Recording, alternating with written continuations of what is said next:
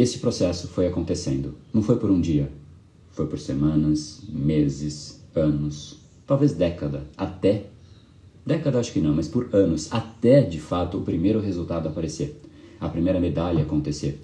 De repente, todos aqueles amigos que ficavam ali, mas vamos hoje, vamos hoje, e não sabiam eles, mas estavam tirando a energia do Michael Phelps, que por sorte tinha força o suficiente para dizer não.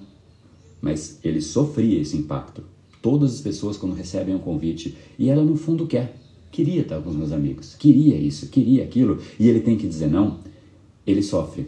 É um pouquinho dele que ele deixa, mas ele preserva é um pouquinho que vai, mas a maior parte ele preserva. É a, o convite já é uma pressão para o retorno, um, uma pressão para a média. E se ele aceitasse, ele também seria aceito. Ah, que bacana, vamos que vamos. Ia ficar todo mundo feliz aqui naquele momento.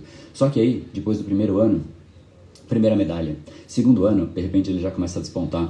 Terceiro ano, cara, ele é uma celebridade mundial. Quarto ano é o maior medalhista olímpico. Eu tô chutando os anos, tá? Isso é só figura é só, é só como narrativa, né? Depois quinto, sexto, é uma lenda.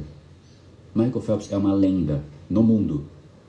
Talvez a maior lenda no quesito esporte olímpico.